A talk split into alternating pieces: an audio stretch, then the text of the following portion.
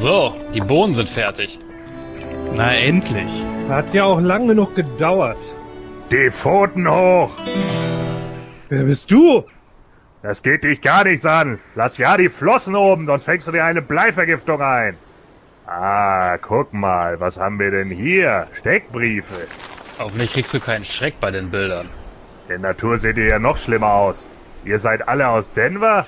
Überwiegend auf Reisen. Und du? Du bist unser Kopfgeldjäger, was? Daneben.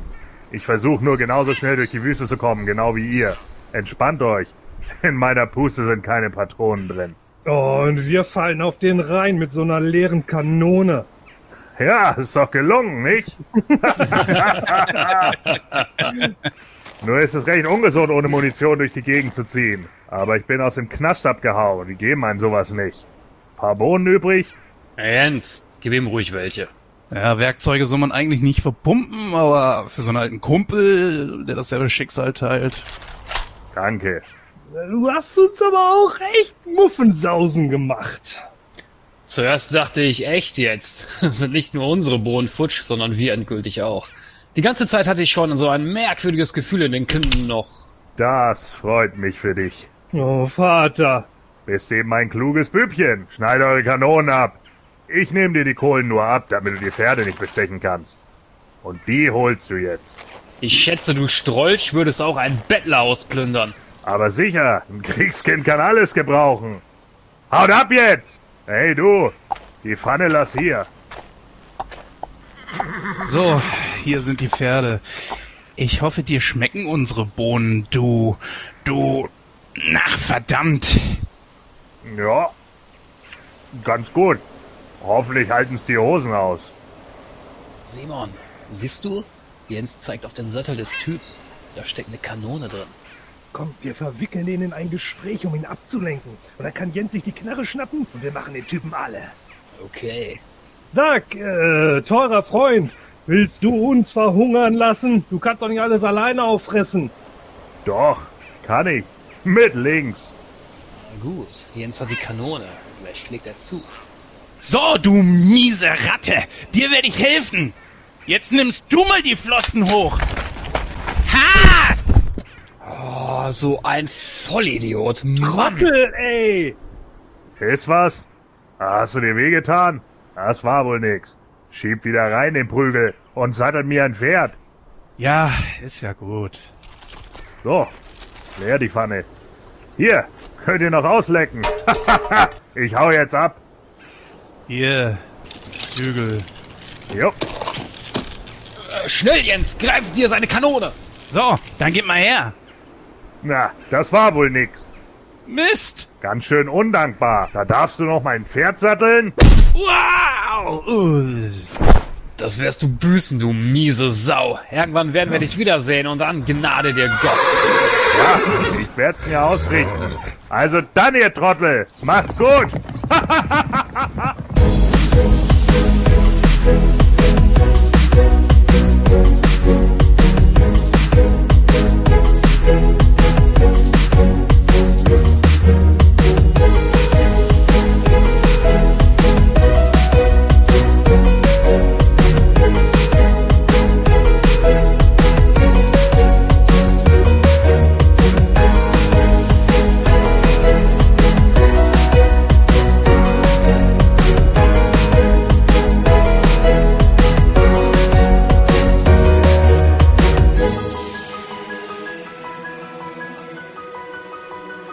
Hallo und herzlich willkommen, liebe Hörer, zu Nightcrow.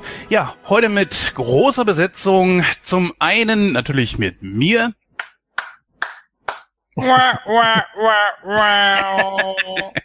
Nein, viel wichtiger sind natürlich heute meine Mitstreiter. Zum einen ist der Christoph endlich mal wieder mit dabei. Hi, Christoph. Hi. Jawohl. Dann haben wir den Gordon auch wieder mit dabei. Hallo, Hello. Gordon. Jo, jo. Und der Simon ist heute wieder mit dabei. Einer unserer Guest-Hosts. Hi. Hallo alle miteinander. Jawohl. Gerade dich kennt man ja noch aus der Ausgabe, wo wir, äh, ach, was hatten wir da noch besprochen? Helfen wir alten. Mann. Ja, richtig, ganz genau. Da hoffe ich natürlich, dass ihr alle da reingehört habt, liebe Hörer. Ja, in diesem Fall wollen wir heute gar nicht so lange mit äh, der Begrüßung verschwenden. Das wird jetzt mal eine etwas kürzere Ausgabe. Das ist aber auch gar nicht so verkehrt. Wir werden uns heute Bud Spencer und Terence Hill wieder widmen und den zweiten Teil von der äh, wie nennt man diese Geschichte, Gordon? Das, da gibt's ja, glaube ich, auch einen, einen Namen für, ne? Trini Trinity-Reihe. Trinity-Reihe, genau. Äh, einen dritten gibt's allerdings nicht, oder? Äh, nee, es ist ja so, dass äh, der Charakter Trinity oder Tri Trinita äh, von Terence Hill nochmal verkörpert wird, sozusagen. Auch äh, bei bei ähm, Hügel der blutigen Stiefel, glaube ich, ist es so, dass er, dass sie ihn da äh, ja so benennen, aber das hat äh, eigentlich mit den beiden jetzt nichts zu tun. Also nicht mit die Link, äh, Rechte und Linke des Teufels und vier Fäuste für ein Halleluja. Genau, das war nämlich das Problem, warum ich deswegen gefragt habe, war, weil ich habe mir ja gestern in Vorbereitung auf die Sendung, habe ich mir den Film nochmal angeguckt und das über Amazon. Und da war das mit dem Hügel der blutigen Stiefel tatsächlich so, der aber auch wieder anders hieß, äh, dass dort vom Kleinen und von äh, Trinity gesprochen wurde. Das steht, das steht also so in der Beschreibung. Deswegen dachte ich mir so, habe ich irgendwas verpasst? Es gibt doch keinen dritten Teil eigentlich. Und äh, da sind die ja auch keine Brüder, die beiden, ne? Oder? Nee, genau. Nee, nee, da äh, eigentlich sind sie da ja Cat Stevens und Hutch Bessie. Ähm, aber äh, da, wie gesagt, weil es halt einfach auch diese Western-Thematik hat, so wie es eben aufgemacht ist, wird es halt häufig mit in diese äh, ganze Trinity-Reihe halt äh, ja mit reingezählt. Aber es ist eigentlich keine. Ne? Äh, genauso wie ähm, äh, Joe der Galgenvogel. Ich glaube, der gehört da auch noch irgendwie mit dazu. Äh, Simon, wie ist denn das bei dir so mit Bud Spencer Terence Hill? Bei Christoph äh, wissen wir ja, er ist da sehr affin. Bei dir äh, haben wir da jemanden, der das in den 80ern und 70ern dann noch miterlebt hat? Oder also ist das so ein nostalgisches Teil für dich? Oder ist das wie bei unserem Julian, der das ja komplett verpasst hat irgendwo? Ja, nee, nee, nee, nee. Also ich bin damit groß geworden. Ähm, auch das, also äh, deswegen freue ich mich umso mehr, dass, dass ich heute wieder dabei bin, ähm, weil das sind echt Filme, die ich total liebe. Also und äh, damals auch schon so gefressen habe, dass mir heute ähm, immer noch, also, pff, ich kann die Dialoge mitsprechen. Ja, das, das konnte ich auch. Deswegen fiel das, glaube ich, gar nicht so schwer mit dem, mit dem Intro. Nee, also ähm, ist tatsächlich immer sehr, sehr präsent gewesen. Gordon, bei dir habe ich ja noch in Erinnerung, das war der, der erste Teil war einer deiner Lieblingsfilme von denen, oder? Es ist mein Lieblingsfilm, ja. Der erste Teil. Aber Also die, die rechte und die linke Hand des Teufels, ne? Also Mhm. die äh, jetzt nicht diese ganzen anderen Sachen, die man auch kennt, so äh, was weiß ich, der Teufel kennt kein Halleluja. Es gab übrigens, wo du jetzt sagtest, ein äh, dritter Teil. Es gab ja noch in den 90ern äh, Trinity und Babyface. Ähm, der war allerdings nicht mehr mit Terence Hill und Bud Spencer, aber da ging, da wurden die beiden Charaktere tatsächlich auch nochmal Trinity und Bambino benannt. Äh, sind dann aber andere Darsteller gewesen und der ist auch, ja, nicht ansatzweise dahin gekommen, wo, wo Bud und Terrence halt war. Ich weiß, die Schauspiel, weiß die Schauspieler auch nicht. Also ich weiß nicht, wie, wie die beiden hießen, die das gespielt haben. Das müsste ich googeln. Ja, das hab ja, haben ja diverse Leute versucht, das irgendwie zu kopieren. Es gab ja auch ganz schnell so eine kleine Welle davon. Ich glaube, die berühmtesten davon haben es gerade mal auf vier äh, Filme gebracht und dann hat sich das auch schnell zerlaufen. Ja, ist halt einfach so, wahrscheinlich auch einfach in dieser ganzen Django-Reihe. Ne? Ich glaube, Joe der Galgenvogel, der lief auch eine Zeit lang irgendwie unter Django. Äh, da weiß ich jetzt gar nicht genau, ob, ob das auch mit die, die Bande der Gehängten oder so war. Also die hatten ja verschiedene Titel, da mag ich mich jetzt irren. Also ähm, da, da sind auf jeden Fall, äh, äh, es gab halt eine, hieß Joe der Galgenvogel und ich bin jetzt, bin jetzt nicht sicher, ob der auch Django und die Bande der Gehängten hieß. Also ähm, das, das war ja ganz häufig so, dass diese 60er Western dann nochmal neu aufgelegt wurden, teilweise dann ja auch wie Hügel der blutigen Stiefel nochmal mit einer witzigeren Synchro. Ne? Ich glaube, dann Mhm. hieß es zwei Hauen auf den Putz. Und äh, durch dieses ganze Hin und Her, äh, glaube ich, sind da auch viele dann irgendwann durcheinander gekommen, weil es dann einfach irgendwie nur darum ging, ja, die Story nochmal irgendwie zu vermarkten und so. Ne? Gleiches Schicksal haben ja auch diese ganzen Zombie-Filme und, und so weiter in den 70ern gehabt, ne? die dann alle nochmal unter Zombie 3, 4, 5 und 720 rauskamen. Jawohl. Ähm, jetzt ist es natürlich so, dass leider auch inzwischen Zeit wieder ein Schauspieler gestorben ist. Äh, wisst ihr zufälligerweise gerade, wer das war? Das war auch, glaube ich, ein, einer, der mehr so in den 50ern, 60ern aktiv Du war. meinst jetzt äh, Peter Fonda? Peter Fonda. Ich war bei Henry Fonda, genau. Ähm, ja, ich hatte jetzt überlegt, wollen wir dazu einen Hollywood-Stammtisch machen, aber die Sache ist eben die, ich kann zu ihm gar nichts sagen. Und ich weiß nicht, wie es bei euch ist. Äh, Christoph Peter Fonda, so ein Thema für dich? Äh, ich habe den Namen, also den Namen kenne ich, ähm, aber so groß kann ich zu ihm auch nichts sagen. Ich wüsste jetzt nicht so spontan, bei welchen Filmen er sogar mitgespielt hat. Also wie gesagt, vom Namen her kenne ich ihn, aber äh, so jetzt irgendwelche Background-Infos oder so, keine Ahnung. Also ich meine, ich meine, die, äh, die meisten, ich sage jetzt mal aus unseren Kreisen, äh, werden ihn gesehen haben im ersten Ghost Rider-Film mit Nicolas Cage. Da war er der, der Teufel, Teufel. Hm. der Lucifer da. Und natürlich Ah, aus okay. Easy Rider, ne? Ja, ja, klar. Also das ist natürlich Kult, klar. Hm? Aber ich allerdings ehrlich gesagt nicht so ganz verstehen kann, warum Easy Rider so ein Kult geworden ist. Den kann man sich angucken, finde ich, aber ich weiß nicht, ob der Ja. da irgendwie so einen Nerv der Zeit getroffen hat. Wahrscheinlich. Reden wir jetzt schon darüber oder nicht? Nee, nee. Achso, du meinst bei Peter Fonda? Ja. kurz eben über Peter Fonda sprechen natürlich. Es ist ein Schauspieler, den könnte man kennen, aber ja, so viel habe ich mit ihm ja eigentlich fast gar keine. Ja, also ich denke, ich denke, Easy Rider ist sein größter Film, ne? Also damit wird er halt, er und Dennis Hopper werden mit dem Film immer wieder in Verbindung gebracht. So danach hatten beide jetzt nicht die allergrößten Karrieren. Dennis Hopper wahrscheinlich noch mehr als er. Äh, ja, ganz einfach deshalb, also Henry Fonda hat sich ja damals sogar noch darüber aufgeregt und sagte, da spielt man ein Leben lang äh, Bühne und, und Filme und der Sohn macht einen Film und wird zum Megastar. so, ja, ist eben so. Also ich meine, Easy Rider 69, ne, gerade in der in der äh, Zeit von Woodstock. Also wenn wir jetzt äh, zum vergangenen Samstag gehen, äh, ich muss jetzt mal Kayfabe brechen, aber wir nehmen hier heute am 19.8. auf und ich glaube, der vergangene Samstag, es müsste dann also der 17.8. gewesen sein, also der der 17.8. vor äh, 50 Jahren war Woodstock. Und Oh. äh, ge- genau in diesen, äh, genau in dieser Zeit natürlich ähm, hat Easy Rider auch gespielt und da ging es einfach darum. Ne? Es ging um diesen Way of Life, frei sein, Drogen konsumieren, nix machen, der Staat kann einem an den Arsch lecken und man fährt halt mit seiner mit seiner Harley irgendwie äh, durch durch schöne weite äh, äh, Wüsten und hast du nicht gesehen. Und so ist ja letzten Endes auch der der Road Movie an sich groß geworden mit diesem Film. Ne? Einfach nur dieses Feeling zu haben, Mhm. Ich bin halt die gesamte Zeit irgendwie unterwegs und habe ein Gefühl von Freiheit und hast du nicht gesehen so. Und äh, das das gehörte einfach da zu dem Zeitpunkt dazu so. Das war eben Vietnam war in in aller Munde und sollte halt möglichst schnell beendet werden. Die Leute gingen irgendwie über auf das Love Peace Harmony Ding äh, ne also das was Donald Trump alles so nicht mag. Und äh, ja da da äh, hatte das einfach was mit dem Lebensgefühl zu tun. Und genau deshalb ist dieser Film so so bekannt geworden. Hat ja auch einen sehr jungen Jack Nicholson hervorgebracht, ne? Ja. Und äh, ja, ich meine, der hat schon was für sich, der Film, so wie er eben gedreht wurde. Nur äh, der Punkt ist halt auch der, äh, die- schauspieltechnisch war das jetzt von den beiden, von weder von Hopper noch von Fonda da irgendwie die mega überragende Leistung. Es ist in Ordnung, ähm, aber es passt halt einfach auch in die Zeit. Später dann äh, hatte äh, er ja noch einen Auftritt in äh, Future World, also dem Nachfolger von Westworld. Da war er ja dabei in der Hauptrolle, ähm, aber Future World fand ich nicht mehr so gut wie wie äh, den den ersten Teil Westworld. Ja und dann eben, äh, wie Simon es gerade eben schon angesprochen hat, halt später Ghost Rider. Ne? Ansonsten ist da natürlich viel äh, viel Quatsch mit dabei gewesen. Ich weiß noch, dass es irgendwie so einen Scheiß gab, irgendwas mit bla bla bla die Satansviper. Den habe ich irgendwann, ja, äh, glaub mir, den wollt ihr nicht sehen, so. Also das war auch, äh, war auch ganz schlimm äh, mit mit äh, Oliver Reed, äh, der, der aus aus äh, Fanny Hill und und äh, Abenteuer des Baron Münchhausen, der war da auch irgendwie dabei.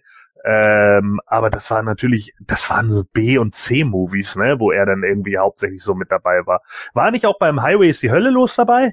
ja, ja, als Chef der Motorradgang, ja. Ja, genau. Ja, der hat viele, ähm, hier die wilden Engel und äh, also so Road-Movies hat er, hat er viel gemacht. Ne? Es gab ja auch nochmal diese, diese Persiflage ähm, mit, äh, sag mal schnell, hier Travolta und Tim Allen, hier Born to be Wild. Das ist, keine Ahnung, zehn Jahre her. Ach, Wild Hawks. Ja, ja, wo, wo sie alle mit, äh, ich sag jetzt mal, so Midlife-Crisis-mäßig Ja, ja, ja. Kutten anziehen und auf die Motorräder schwingen. Da hat er auch mitgemacht. Ah, ja, ich glaube, okay. da ist er auch reingerutscht, das war auch nur so eine Nebenrolle, da ist er auch, glaube ich, reingerutscht wegen seines Kultstatus mit, Ja, mit Sicherheit. Äh, den 70ern da so, ne? Ja. Und ähm, warte mal, ein Film, aber der fällt mir nicht mehr ein, kannte ich auch noch mit ihm. Ach hier, äh, äh, Flucht aus LA mit Kurt Russell. Ach, da war er auch noch dabei? Ja, Okay. Nebenrolle. Der hat, der hat unheimlich viele Nebenrollen gehabt, ne? Also so richtige, so Hauptrollen, wo er hängen geblieben ist, nur sehr wenige. Ja, Dennis Hopper aber auch, ne? Dem seine Karriere, boah, die hat er wirklich, wirklich sehr großen Schaden genommen. Ja, viele Flops dabei gewesen bei Dennis Hopper, ne? Tja, Ja, aber er hat auch ein paar Sachen einfach, die, äh, die halt Kultstatus haben. So Texas Chainsaw Massacre 2, äh, der wird ja bis heute in den in Horrorkreisen hochgelobt, ne, weil er einfach so eine übertriebene Persiflage auf den ersten ist, weil der halt so ein, äh, ja, so, naja, von allen möglichen äh, Stationen ja ver verbannt wurde und keine Ahnung. Und dann haben sie, sind sie halt komplett in den überbordenden Humor gegangen. Und da fand ich ihn als Sheriff schon unglaublich lustig, so. Ich fand ihn auch als Bad Guy in Waterworld nicht schlecht. Wenn gleich Nee, Waterworld, Waterworld- jetzt nicht der geilste Film ist, aber äh, ich finde Waterworld, ich, ich habe nie verstanden, warum der Film Flop geworden ist. Man kann ihn natürlich nicht ernst nehmen, das ist, ist richtig, aber er hat trotzdem so seine Momente. Naja, gut. Haben wir doch ein bisschen über Peter Fonda gesprochen. Also, ich hoffe, wir sind dem auch gerecht geworden. Ihr könnt ja mal gerne eure Meinung zu Peter Fonda in die Kommentare schreiben, liebe Hörer. Wir allerdings gehen jetzt mal direkt über zu unserem heutigen Hauptthema. Vorher allerdings hören wir die liebe Susi. Bis gleich.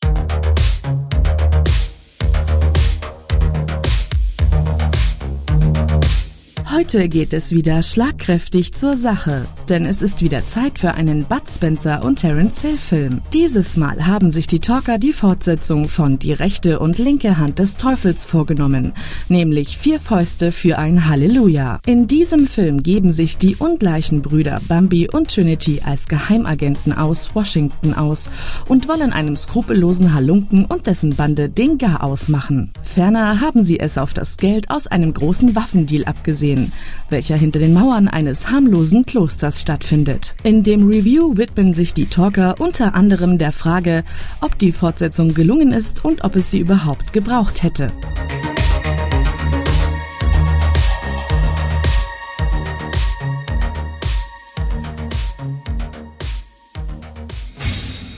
So, vielen Dank an unsere Susi an dieser Stelle. Vier Fäuste für ein Halleluja, ein Kultfilm von, für viele. Mit Sicherheit auch der beste Film von Bud Spencer und Terence.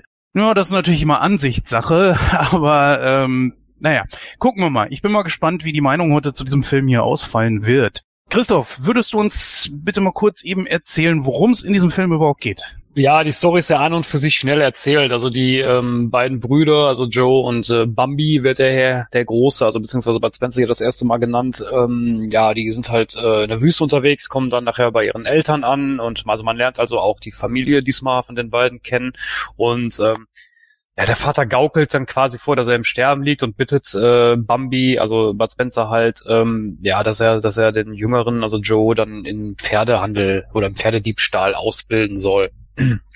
Ja, widerwillig, nimm- äh, widerwillig äh, stimmt er dem auch zu und die beiden ziehen dann halt zusammen los. Nur allerdings äh, hat man eigentlich mehr so den Eindruck, dass äh, Joe quasi seinen, äh, seinen, seinen Bruder um den Finger wickeln kann und ähm, eigentlich das, was, was er eigentlich lernen soll, gar nicht so, so ernst nimmt. Also quasi sein eigenes Ding wieder durchzieht. Die beiden ziehen dann halt von Stadt zu Stadt, äh, passieren, begegnen aber auf ihrer Reise halt mehreren Leuten und ähm, am Ende sind sie dann halt, ich meine, da sind die in diesem, diesem Kloster, ne? Ja. Ja, genau. Und dann sind die in diesem Kloster und dann, da ist dann quasi das große Finale. Also ist also storytechnisch ist da jetzt nicht so viel zu erzählen. Ist ja bei jedem Bud Spencer und Terence Hill Film so, aber darum geht's, glaube ich, auch gar nicht. Es geht ja mehr so um die Unterhaltung des Films und äh, ich denke mal, das werden wir dann näher besprechen. Naja, eine ne, ne ne ganz witzige Story hat es eigentlich ja schon. Ne? Es geht ja äh, letzten Endes darum, dass sie, das ist ja so dieses italienische Flair. Ne? Sie, die- so, du, du kannst ein kleiner Gauner sein und mal irgendwie reiche Leute irgendwie ein bisschen Kohle abnehmen. Das ist schon schon in Ordnung, was man hier eben so mit dem Pferdestehlen zeigt, aber im großen Stil, das geht halt nicht. Und das ist eben genau das, was sie ja da erleben, als sie in der Stadt ankommen, äh, mit, mit Parker, der ja, äh, also der, der ja da im Endeffekt der, der große Mann ist und der äh, sozusagen eine Art Mafia da betreibt. Und deswegen sind sie ja später in dem Kloster, weil er da sozusagen Geld waschen lässt. Ne? Mhm. Also das heißt, das ist sein Umlageplatz für, für die Kohle, die, die äh, da ständig über den Tisch geht und er besticht ja alle möglichen Leute. Deswegen, wo sie ja behaupten, dass sie die Geheimagenten sind von der Regierung, will er sie ja dann auch bestechen. Und sie gehen dann ja erstmal darauf ein und nehmen die ganze Kohle und sagen, ach so, ja, okay, weil er das halt vorher immer so gemacht hat. Ne? Er hat halt die State Police sozusagen, also den Sheriff und so weiter, die hat er ja alle in der Tasche. Ja, ja, klar, ja, das, das stimmt voll. Ja, also gibt auf ja, jeden Fall eine Handlung. Das, ist, das kann man dem Film. Nein, nein, nein, das, das wollte ich auch nicht sagen. Ich wollte jetzt nicht sagen, es gibt halt keine, keine großartige Handlung. Das wollte ich eigentlich mehr so zum Ausdruck bringen. Also es ist jetzt nicht so komplex, sagen wir es mal so. Also es ist recht einfach gestrickt. Also ja, es ist jetzt kein Shakespeare, ne? Das ist klar. Was ich ganz schön hm. fand an dem Film ist, ähm, es kommt mir so fast vor, als, als äh, hätte der Film äh, mehrere Handlungen. Also man hätte auch eine mehrteilige Serie draus machen können mit äh, in sich abgeschlossenen Episoden, die zwar auch so ein bisschen ineinander greifen oder so.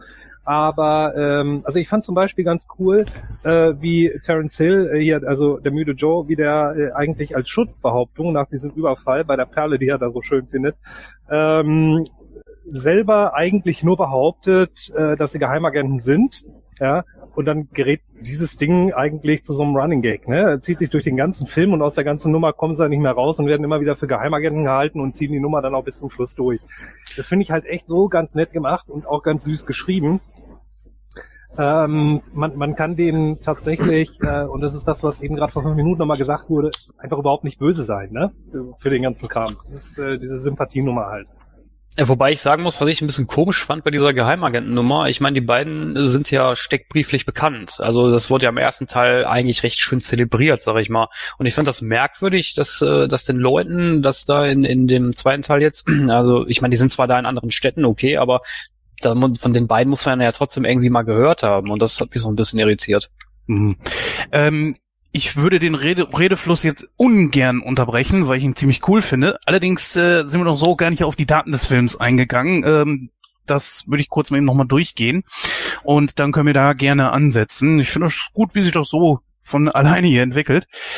Äh, mhm. Nur ganz eben schnell abgehandelt. Also, das Produktionsland war Italien, also ein kein, mal kein USA-Film. Dann haben wir hier knapp über zwei Stunden an Laufzeit.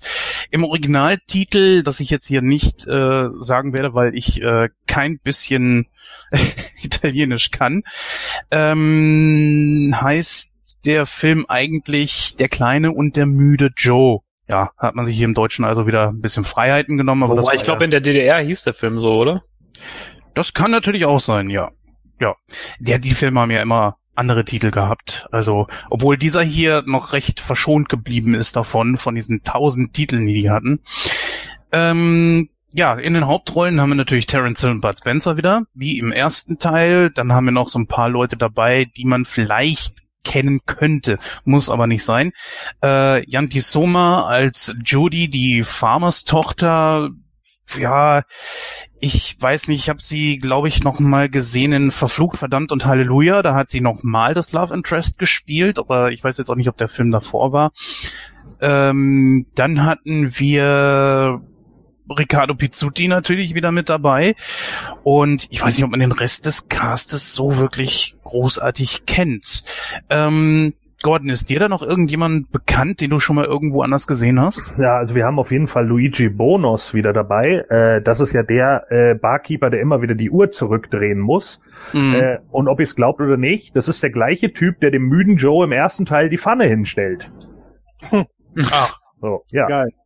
Ne, äh, äh, was du jetzt gerade sagtest, wegen des italienischen Titels, ähm, da, das ist aber eigentlich so nicht richtig übersetzt. Also äh, normalerweise ist ja Continuano a chiamalo Trinita und äh, das heißt eigentlich so viel wie äh, sie riefen alle nach Trinity.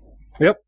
Das ist auch merkwürdig, dass das immer so auf diese Charaktere von äh, Terence Hill irgendwie eingespielt wurde.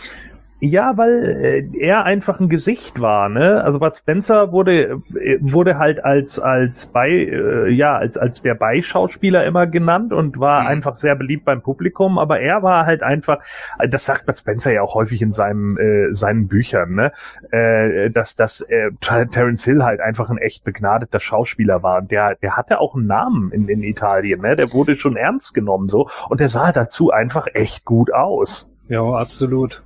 Man muss ja auch sagen, Bud Spencer war ja kein Schauspieler in dem Sinne. Ja, ne? absolut, absolut. Er hat ja sogar oft gesagt, äh, dass er ja gar nicht schauspielen wollte und äh, EB Klatscher, den wir ja da sehen, also EB stand ja für Enzo Baboni, ja, aber es war ja damals in den 70ern in von den Italienern sich äh, amerikanische Namen zu geben.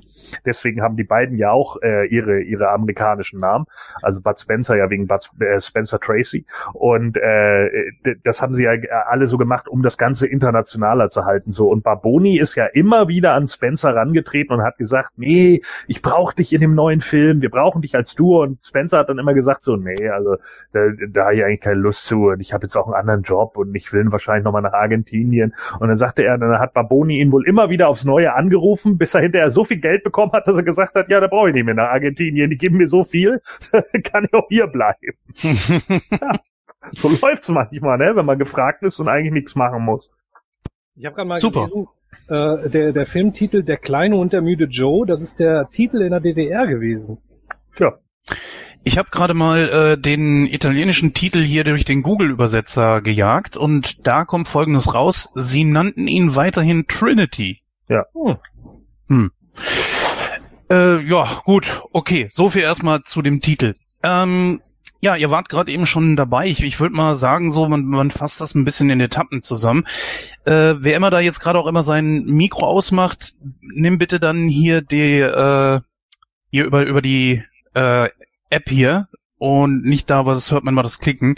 Ähm, ja, das ist natürlich eine Sache. Ganz am Anfang geht man noch so auf den ersten Teil ein, aber nur ganz kurz. Es gibt so ein paar äh, Dinge, die daran anspielen, die da auf den ersten Teil anspielen, aber auch nur ganz, ganz kurz. Und ansonsten, wenn man das nicht wüsste, könnte man diesen Film als eigenständigen Film sehen.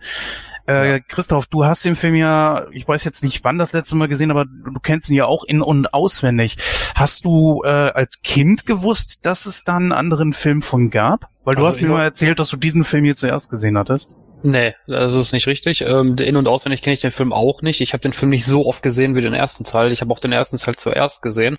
Ah, guck an. Ähm, äh, ich muss sagen, also ich, äh, ohne jetzt mein Fazit vorwegzunehmen, aber ähm, ich, ich hatte an dem Film nicht große Erinnerungen, muss ich sagen. Also ich habe den vielleicht früher zwei, dreimal gesehen oder so und die rechte und die linke Hand des Teufels habe ich sehr, sehr oft gesehen äh, als Kind früher. Und ich musste mir den Film jetzt auch tatsächlich nochmal angucken. Ich habe mir den, ich habe mir ihn gestern, ja gestern, gestern habe ich mir ihn mir nochmal angeschaut, weil ich gar keine Erinnerung mehr an den Film hatte. Ich wusste, also so grob konnte ich mich noch an ein paar Szenen erinnern. Das war das mit dem mhm. Kloster, das hatte ich irgendwie so in Erinnerung. Aber das andere wusste ich alles gar nicht mehr. Also das äh, irgendwie ist der Film nicht so hängen geblieben bei mir. Das ist merkwürdig, weil, ich habe es ja vorhin schon angesprochen, in den Augen vieler gilt er so als der beste Film ja, eigentlich. Ja, das stimmt, das habe ich, äh, das habe ich auch gelesen, dass der wohl bei, bei den Kritikern und beim Publikum äh, wohl als bester Film von den beiden angesehen wird. Äh, ich muss aber auch ganz ehrlich sagen, ich finde den ersten Teil besser. Hm. Wie ist denn das bei dir, Simon? Äh, ist das für dich so der beste Film? Gehst du da mit dem Mainstream oder hast du eher einen anderen, den du da favorisierst? Ich, mein Liebster ist ja der große und mit dem außerirdischen Kleinen, wo, wo Terence Hill noch ein kleiner Junge war. Nein, Quatsch. Äh, ich, ich, liebe diesen Film eigentlich total. Ähm, aber ich kann jetzt nicht sagen, dass es mein Liebster ist. Also die, diese Terence Hill, Bud Spencer Filme ähm, sind für mich persönlich äh, sehr auf Augenhöhe. Also ganz egal, ob es jetzt diese Western sind, die ich äh, schon so ziemlich am stärksten finde, ähm, oder eben so Sachen wie äh, zwei außer Rand und Band, äh, diese, diese Klamauk-Geschichten, die sie dann eben auch so in den 70ern oder äh, ich weiß gar nicht, es ist doch überwiegend äh, 70er bis in die frühen 80er so rein, ne? Und äh, Krokodil und Sanilpferd fand ich auch super, diese Nummer da in Afrika. Also die, die gucke ich alle gleich gerne. Mhm. Ähm, wobei ich diese Western schon sehr atmosphärisch fand. Ich, ich habe die auch wirklich von klein auf gesehen und sehen dürfen äh, weil mein Vater auch total auf Bud Spencer und Terence Hill stand. Ähm, und deswegen, äh, man, man, ich, also, pff, das kam noch vor He-Man für mich. ähm, also äh, tatsächlich bin ich, äh, sind mir die sehr präsent und heute auch, wenn die im Fernsehen kommen, und die kommen ja nun auch öfter mal, ähm, kommt irgendeine Wiederholung, hast du immer auf so einem Sonntagnachmittag laufen, hast du das Gefühl, ich bleib immer wieder daran hängen und äh, lass das Ding dann auch zu Ende laufen und äh, trink dabei ein Käffchen und äh, schau mir das immer noch gerne an. Welche von den beiden äh, Western ich da favorisiere, ähm, kann ich gar nicht so richtig sagen.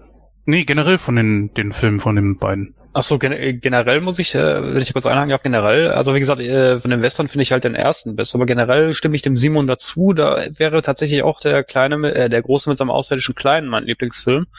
Ähm, aber doch nicht von dem Buddy, das waren ja nicht beide. Nein, nein, das Nicht waren von nicht beide. Nein, nein, nein, ich weiß, da muss man schon. Film so klein war, war ein Scherz. Ja, ich weiß.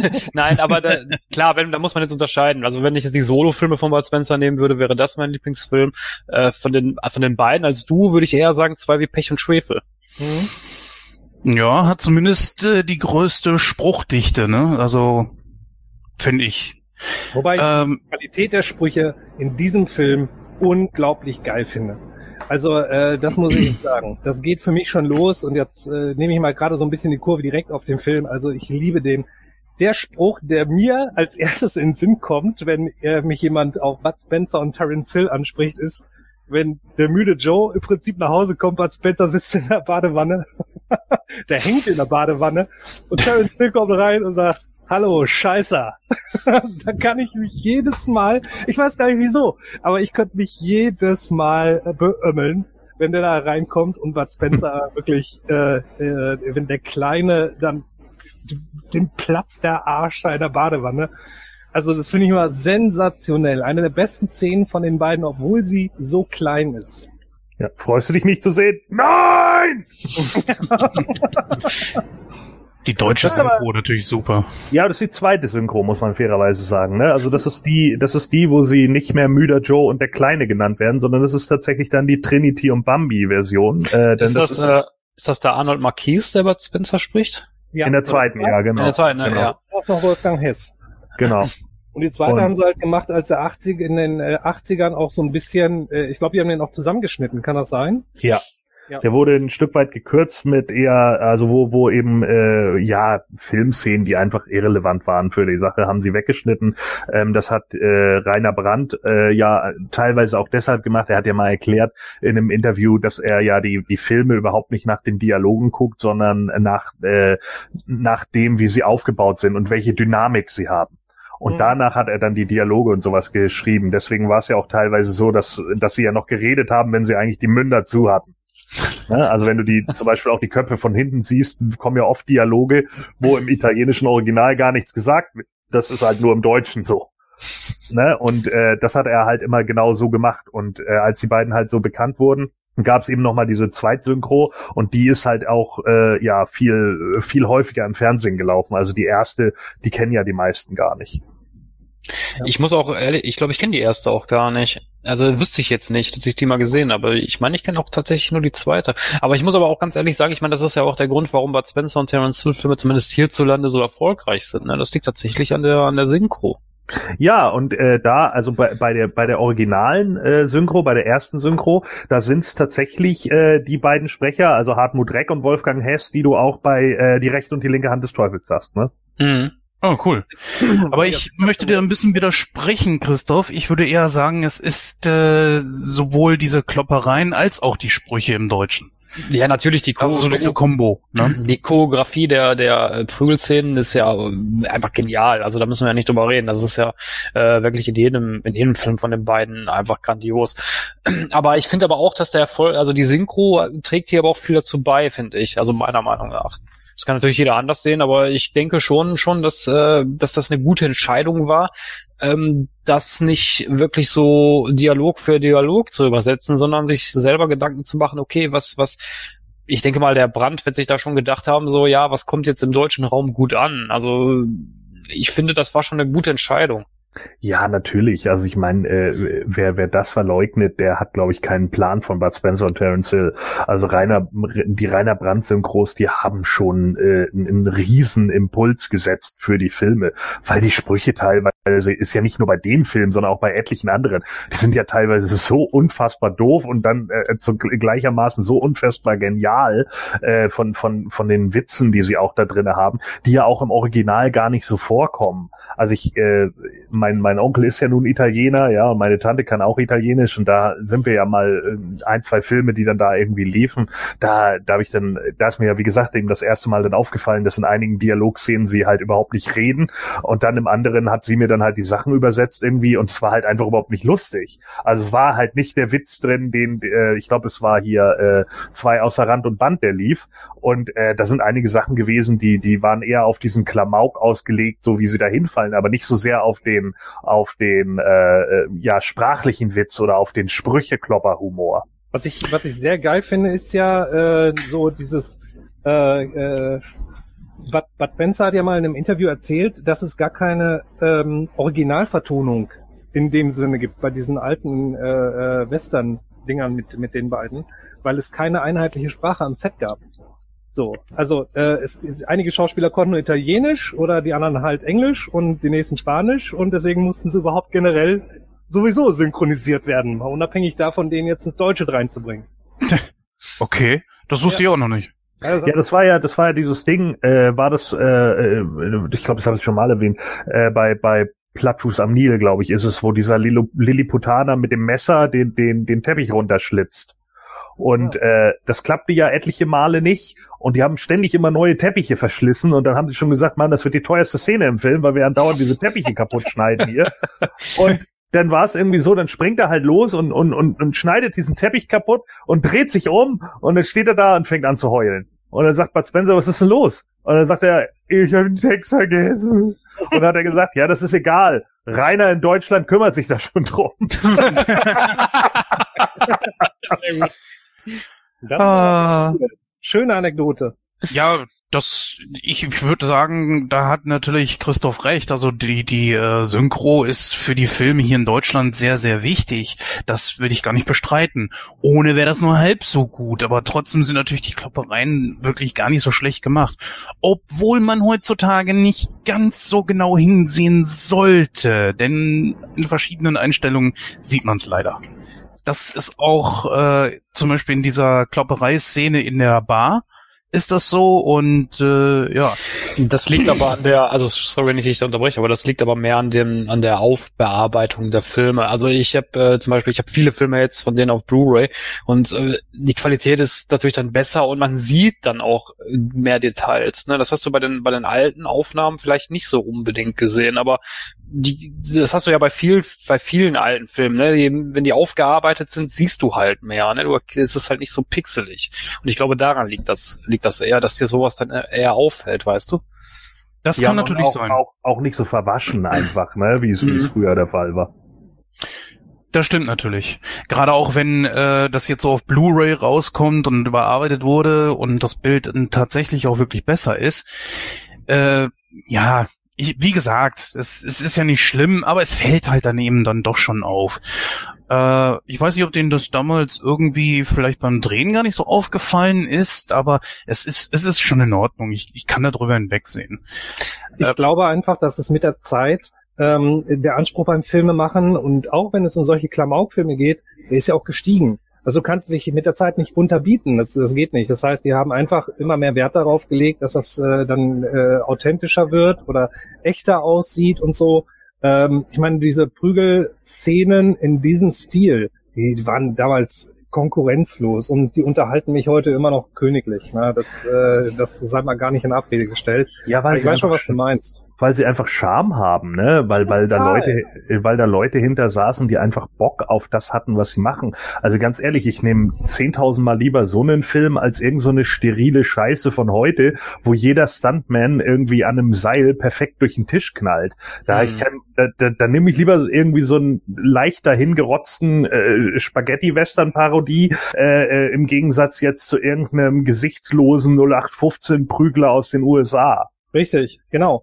Also äh, der Oberknaller war ja auch der Stil von den beiden. Ne? Also die, die haben ja so unterschiedliche Stile. Ähm, jetzt, jetzt muss ich tatsächlich mal noch mal so ein bisschen privat werden, weil äh, es ist noch nicht mal so, dass ich mich, äh, sage ich jetzt mal so ein bisschen allgemein an früher erinnere, sondern äh, seht es mir nach, es ist jetzt echt persönlich. Ähm, Bud Spencer äh, äh, verkörpert für mich auch so ein bisschen meinen Papa. Der war genau so ein Typ. Der war groß und breit. Ne? Bud Spencer war ja eigentlich Schwimmer. Der war ja Leistungsschwimmer ähm, und hat ja auch erst nach seiner Schwimmkarriere, sage ich jetzt mal so, massemäßig zugelegt. Ähm, und so ähnlich war mein Vater auch. Der hatte auch so, so ein Kreuz äh, wie ein Dachbalken und äh, auch so ein Rauschebart, dunkle Haare. Also der wurde so oft mit Bud Spencer auch von anderen immer wieder verglichen. Und ich habe hier auf meinem Schreibtisch, während ich hier sitze, ein altes Schwarz-Weiß-Foto aus seinen Studentenzeiten, wo er mit äh, Sixpack und durchtrainiert als Zehnkämpfer äh, im Garten, im eigenen Garten posiert, mit freiem Oberkörper. Ähm, und das waren so ganz gleiche Typen. Und ich fühle mich immer so äh, auch an meinen Papa erinnert. Also es gibt eine kleine Geschichte, die wurde von mehreren Seiten bestätigt. Äh, das habe ich mir nicht ausgedacht, sondern das, das geht echt durch die Verwandtschaft. Das ist äh, äh also eine Legende bei uns in, in, in unserer Familie, äh, dass als meine Eltern äh, zu Studienzeiten zusammen waren, äh, da waren die mal zusammen aus in irgendeiner Bar oder so und da war so ein Typ, der hat meine Mutter angebaggert. Und ähm, mein Vater hat tatsächlich, ohne ein Wort zu sagen, in dieser coolen ja, ich stelle mir wirklich so ein bisschen Bud Spencer dabei vor. Der hat sich den Typen einfach am Schlawittchen gepackt, am Kragen gepackt und am Kleiderhaken aufgehängt und ist dann gegangen. Und äh, das finde ich einfach großartig. Ich, ich äh, gehe daran auf, diese, diese äh, Kleinigkeiten so ein bisschen in meinem Herzen miteinander zu verbinden. Und das gibt mir auch nochmal so eine ganz besondere, wirklich eine ganz, ganz besonderen Bezug äh, zu Bud Spencer. Das ist äh, richtig schön, wenn ich die Sachen gucke. Ich hatte jetzt ein bisschen gehofft, du sagst, er hat ihn übers Footballtor geschlagen. ja, nicht ganz. Ne? Das ist aber ein guter, das ist ein guter Punkt, den der äh, Simon anspricht, weil das hört man häufig von vielen Leuten. Also, dass die sagen so, ja, Bud Spencer erinnert mich ein bisschen an meinen Vater. Ich muss nämlich ganz ehrlich sagen, äh, mein Vater sieht auch ein bisschen aus wie Bud Spencer. Also, er ist auch sehr breit, sehr, hat auch so ein breites Kreuz, hat auch, äh, ein Vollbart hatte der, hat er eigentlich nie gehabt, aber halt auch so ein, ja, so ein bisschen mehr Bart, sag ich jetzt mal. Und, äh, auch so, so dunkle, so dunkle, lockige Haare. Äh, und äh, ich finde auch so eine gewisse Ähnlichkeit ist da. Aber das äh, höre ich aber auch von vielen Leuten. Also ich weiß nicht, war auch noch so ein besonderes Gefühl, weil ähm, das, das wisst ihr jetzt nicht. Der Jens weiß das. Mein Vater ist halt vor 16 Jahren äh, äh, leider schon sehr früh gestorben und ähm, dementsprechend äh, es ist es ist wird mir warm ums Herz, wenn ich einen Bud Spencer Film sehe. Wirklich, mhm. also so, so krass ist das denn schon. Also ich habe da, ich habe da nicht, nicht, nicht so die Affinität zu den Filmen wegen meinem Vater, auch wenn ich, auch wenn ich der Meinung bin, das sieht ein bisschen, so ein bisschen Ähnlichkeit ist schon da, sondern ich habe da eher eine Affinität zu, weil ich habe oder wir haben früher äh, Bud Spencer Filme sehr oft bei meiner Oma geschaut und äh, da habe ich dann halt mehr so die Verknüpfung dazu von früher, ne? Ja, das war natürlich auch eine Geschichte. Das gehörte einfach irgendwie zu einem Samstag oder Freitagabend, genauso wie Wetten das oder Verstehen Sie Spaß und solche Geschichten. Das, das lief ja rauf und runter.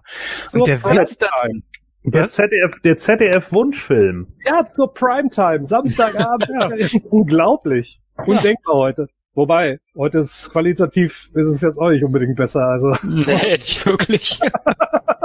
Und bei Kabel 1 kommen sie ja immer noch um 20.15 Uhr die besten Filme aller Zeiten. Ja, das stimmt. Das ist das, ist das, ist das immer noch so? Weil ich gucke seit vier Jahren kein Fernsehen mehr. Ja, keine Ahnung, ich weiß es auch nicht. Ich habe jetzt auch nur geraten. ich habe ich hab am vergangenen Samstag äh, Verstehen Sie Spaß gesehen, Leute. Ist, äh, Holy crap. Ja. War das diese besondere Show, die Sie einmalig machen wollten? Zum Geburtstag? Keine Ahnung, ob jemand Geburtstag. Ich hatte reingeseppt. Ich habe auch nicht von Anfang an geguckt, aber es lief halt nichts Besseres. Das ist auch schon wieder sehr aussagekräftig.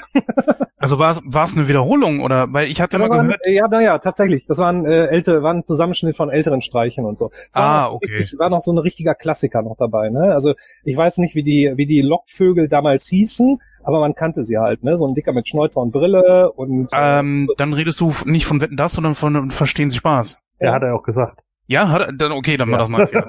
Ja, ja. so höre ich zu. Schlimm. Ja, genau. Wetten das mit Guido Kanz. Ja, oh Gott, ja. Aber hey, äh, beide Sendungen wurden mal von Frank Elsner moderiert. Also insofern. Ja, ja fehlt nur noch Jeopardy im Triple. Genau. und, und natürlich Nase vorn. Ja. Ja, Am kennt auch keiner mehr. Band. Laufenden Band. Das war aber nicht mit Frank Elstner. Ja, es war Rudi Carell. ja. Ach so, So. Ja, ich dachte, du hättest jetzt allgemein, naja, dann. Nein, dann, Nase, kennt ihr Nase vorn noch? Das mit Nein. den mit den Nashörnern auf auf äh, äh, ZDF. Das hat, das war die groß angekündigte Show neben Wetten das von Frank Elstner. Hatte gefühlt vier Ausgaben. Bei Nase vorn muss ich unwillkürlich an vier gegen Willi denken. mhm. Das war allerdings mit Mike Krüger. Ja, ja, genau, deswegen ja Nase vorn. Genau. Jetzt fehlt noch Oh, Tutti Frutti und dann haben wir alles. sehr gut. Ja, das, das ist Kult, das, das, äh, Ja, Was, genau, das ist Tutti gut. Frutti? Tutti Frutti? Ernsthaft? Das Fernsehen noch Niveau. Ja. Auf die Himbeere stehe ich heute noch. So Alter, Weiße. Nochmal. Himbeere. Ja. Ich fand die Erdbeere irgendwie besser. Die erinnerte Ja. mich dann immer so ein bisschen an die, die Olle bei uns aus der Videothek. Ach so, ja. So, Die, die Olle aus der Videothek. Nur die Kiwi war mir zu behaart. Oh. Meine Güte. Ja, das willkommen so? zum Altherren-Podcast. Scheiße. ja. Ah, Vor allem, das Witzige ist, wir amüsieren uns jetzt ja die jüngeren äh, Zuhörer, wenn sie sich denken, wovon reden die Ja. alten Säcke da. ja. Ja. Ich weiß aber gar nicht, ob die sich dann diesen Podcast anhören mit diesem alten Schinken. Ja, die sitzen jetzt da mit einer Hörspielkassette und einem Bleistift und wissen nicht, was sie machen sollen. So, also, ähm, so, Oh, was wird's? Wo waren wir eigentlich? äh, bei, Ach so, hier bei den Prügelszenen, ja, genau. Ja, Also die Prügelszenen, ganz genau. Mich hat ja, die, mich haben ja, die, äh, ich muss wieder die Gelegenheit nutzen, wenn wir hier über Terence Bud Spencer Prügeleien reden. Äh, Ich habe ja tatsächlich in einen meiner, äh, ich meine ja diese He-Man-Bilder und ähm, ich habe ja eine fette Hommage an die beiden in ein Bild eingebaut. Ähm, ja, auf dem, auf einem Bild, wo Fisto mit zu sehen ist, da habe ich ja wirklich dem Fisto genau diese, diesen Dampfhammer von Bud Spencer verpasst. Also er haut äh, dem Trapjaw, die, die Hörer werden es nicht kennen, also äh, da habe ich wirklich äh, äh, eine, eine Prügelszene von den beiden äh, im Prinzip nachgestellt in den Posen. Äh, einer von denen hatte eine ganz typische Bud Spencer Dampfhammer-Pose und der andere eine eher athletische Terence Hill mit äh, komplett dynamisch durchgestreckten äh, Körper und so.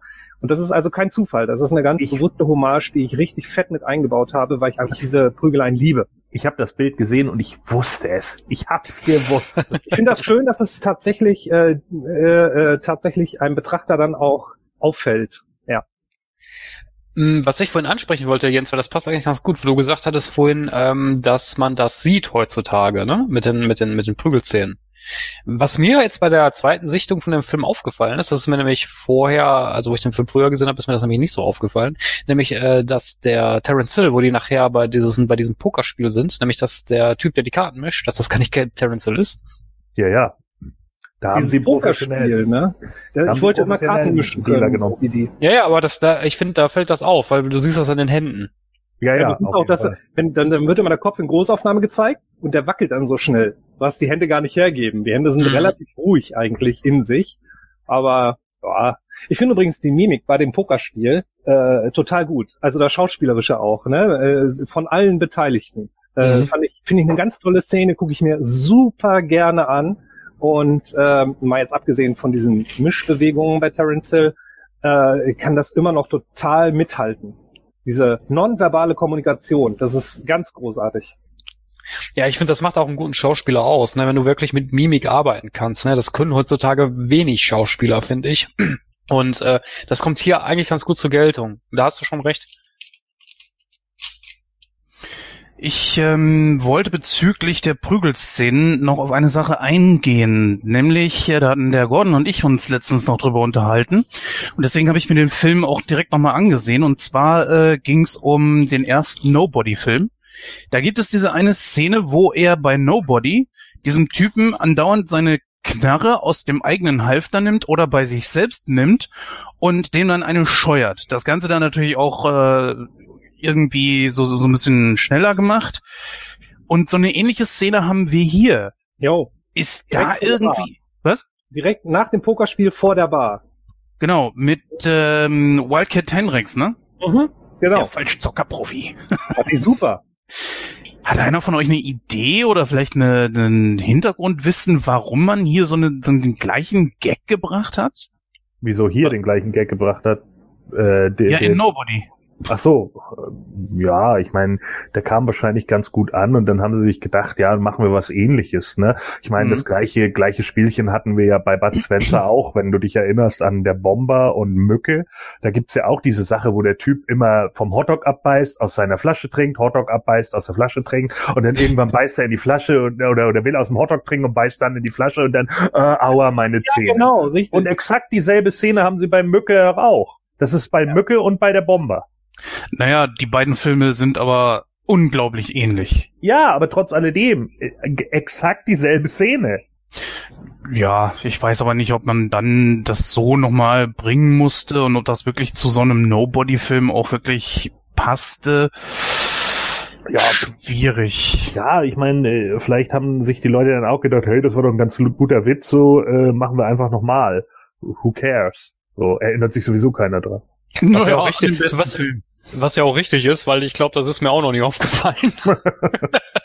Guck mal an. Also äh, ich glaube, die haben vieles auch ähm, einfach nochmal so ein bisschen aufgegriffen. Ich, ich habe keine Ahnung, wie weit die Hintergedanken da sind, aber durch solche Kleinigkeiten fühlen sich die Leute ja auch zu Hause. Ne? Also Ja. ähm, das holt die Fans dann irgendwo auch so ein bisschen ab. Und ähm, also ich glaube, so weit haben die das damals auch schon gemacht. Ne? Also, ja, ich meine, Bud Spencer hat ja sogar in seinem Buch erzählt mit den ganzen Stuntmen, die sie hatten. Sie hatten immer einen dabei, der einen Salto springen konnte. Der hat sogar dann noch hinterher, weil er einmal keine Zeit hatte, hat er sogar noch mehr Kohle bekommen, weil sie den einfach brauchten. Und das sind ja auch immer wieder dieselben Stunts, ne? Dass er den, den Schlag von unten nach oben macht und der dreht sich einmal um die eigene Achse oder so, ne? Oder Hm. Terrence, Terrence zieht ihm die Beine weg und er landet nochmal auf dem Bein und dann kriegt er aber trotzdem noch eine Schelle oder solche Sachen. Und genau darum geht's da ja. Also ich meine, das sind ja oft die, dieselben Szenen. Ich meine, Bud Spencer, die, die, den Schlag auf die Ohren und dann einer auf die Rübe, den gibt's in jedem, oder? Ich finde, äh, ja, es gibt doch zum Beispiel, welcher Film, warte mal, welcher Film war das denn, wo, wo es diese Schlägerei mit den Rockern gab? In der Bar? War das irgendwie so zwei außer Bei außer Rand und Band. Ja, ne? Dann schlägt der Terence Hill noch mit der Krücke ein. Also er nu- benutzt auch gerne mal Hilfsmittel, sei es, Ja. sei es jetzt Kegel oder äh, ein Stuhl oder eine Krücke oder wie auch immer.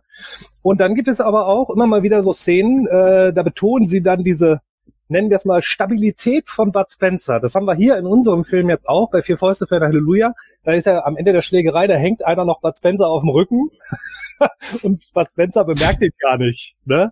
Und Ja. äh, sowas haben wir äh, bei Vier Fäuste, äh, bei äh, Vier Fäuste für ein Halleluja, äh, nee, zwei außer Rand und Band. So, Ja, da haben wir das ja auch, wo äh, einer immer wieder mit irgendeinem Gegenstand, so einem Stuhlbein oder so, äh, auf Bud Spencer einschlägt. Ja. Und er dreht sich irgendwann nur ganz cool um und sagt, ey, ich bin stabiler als das Ding. Ja, Ne? genau.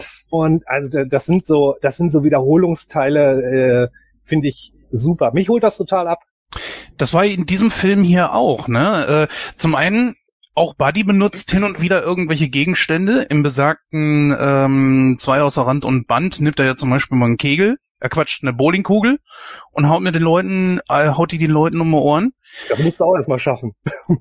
Ja, natürlich. Also der Typ hat natürlich auch äh, Muskeln gehabt, das ist ganz klar. Der war nicht nur einfach nur fett, also das kann man nicht sagen. Nein, Bud Spencer hat einfach, Mann, der war, der war halt Schwimmer und, und er hat halt Wettkämpfe geschwommen. So, er hat jetzt vielleicht keine Gold- oder Silbermedaille geholt, aber er hat halt Meisterschaften trotz alledem in Italien gewonnen, so, und ist ja dann auch angetreten bei den Olympischen äh, Spielen und so weiter und so fort. De nachdem er fertig war mit seiner Schwimmerkarriere, hat er einfach weiterhin so gegessen, wie er zu der Zeit gegessen hat. Nur damals hatte er halt einen Verbrennungsmotor, weil Schwimmen verbrennt halt unglaublich viele Ka Kalorien. Und er war ja eine Zeit lang hat er ja sogar den Rekord äh, in Italien gehalten für die schnellsten 100 Meter. So Ja. zumindest erzählte er das in seinem Buch. So und das ist eben genau das. Und er sagt dann ja auch, er war damals einfach nur zu arrogant. Er hätte er hätte viel mehr noch erreichen können in dem Bereich, aber er hat irgendwie nebenbei geraucht und so weiter und so fort. Und ich denke einfach, der hat irgendwann aufgehört mit dem Schwimmen, aber hatte halt immer noch weiter genauso gegessen, wie er damals gegessen hat. Und das war dann halt das, was dazu führte, dass der Körper irgendwann gesagt hat, ja, okay, dann setz ich mal an. Ne? Ihr müsst mal darauf achten, in unserem Vier Fäuste für ein Halleluja nach der Badewannenszene, da steht er da, äh, oberkörperfrei mit dem Rücken zur Kamera. Der hat ein Kreuz, das ist, äh, das ist unfassbar. Also äh, der, der, das ist richtige V-Form noch von hinten. Ne? Ja, gerade gerade auch in seinen jüngeren Western kannst du das gut sehen. Wahnsinn. Also das ist ein Kraftpaket gewesen, tatsächlich. Das haben sie ihm nicht angedichtet und man merkt auch, wenn er da so steht, da ist echt was hinter. Also nicht so, ich sag jetzt mal, für einen Film hohl auftrainierte Muskeln, ähm, sondern äh, das ist wirklich er gewesen. Ne? So, so der Typ, das ist unglaublich cool. Ja, deswegen passt ja auch die Rolle so gut zu ihm, ne? Ja, eben total. gra- Eben, eben, eben wegen dieser Statur, ne? Deswegen nimmt man ihm das auch so ab. Also ähm, äh, auch, dass er mit der Faust von oben immer den, den Leuten entweder mit der flachen Hand voll in den Nacken, dass die einmal um sich selber rumfliegen, ähm, oder mit der Faust eben von oben diese diese Nummer. Also da da wächst kein Gras mehr, denke ich im wahrsten Sinne. Das ist schon das ist schon echt cool. Ja, das ist, Ja. das ist auch ein Markenzeichen von ihm, ne? Ich weiß gar nicht, wo er das erfunden hat, aber das ist sein, seine Erfindung. Ja, deswegen, ich sag ja, ich glaube, wenn, wenn Bud Spencer also wirklich ernsthaft zugeschlagen hätte, ich glaube, derjenige wäre auch nicht mehr aufgestanden. Ah, ja, glaube ich auch. Das glaube ich auch. Äh, die Prügeleien in diesem Fall hier, die waren aber mehr als wie im vorherigen Film, ne? Kann das sein? Findest Gerade du? jetzt auch, ja, ich, ich glaube schon, dass da mehr war. Was, ich meine, was war da großartig? Du hattest im ersten die Prügelszene in dem Saloon und du hattest hier auch eine, aber hier finde ich, äh, Ne, das stimmt ja nicht. Du hattest, du hattest im ersten die Prügelszene im Saloon, ja. Du hattest die Prügelszene bei den Ar- Amish-Typen und dann am Ende nochmal. Mm, Ja, aber auch wieder bei den Amish. Ja, ja, ja, gut, klar, aber ich will, aber hier hast du jetzt nicht deutlich mehr. Also finde ich jetzt nicht. Ich finde, die Prügelszene am Ende ist war, war lange, äh, länger. Und vor allen Dingen natürlich fokussierter, weil die, äh, äh, wie hießen die aus dem ersten Teil nochmal, Gordon? Die Handlanger von Buddy. Ähm, Timmy und Frankie. Genau. Die waren ja nicht mit dabei. Du hattest ja hier sonst nur die, äh, die Mönche, die aber auch nicht viel machen konnten. Timmy und Frankie, ey, stimmt. Ja, Wahnsinn. Und Ja. es waren mehr, glaube ich. Oder? was? Ja, es mag Mehr vielleicht sein, es mag sein, dass das mehr waren, aber ich fand jetzt, ich finde jetzt nicht, dass das, äh, ähm, dass das jetzt eine, eine längere oder ne, länger ist das falsche Wort, eine, dass da mehr Prügelszenen im Film waren. Also ich finde, das ist schon recht, das ist ziemlich gleich eigentlich. Im ersten wird mehr geschossen, auf jeden Fall. Ja gut, das, das ja, das stimmt. Ja, ich glaube, sie hatten hier dann auch wirklich ihr Rezept gefunden.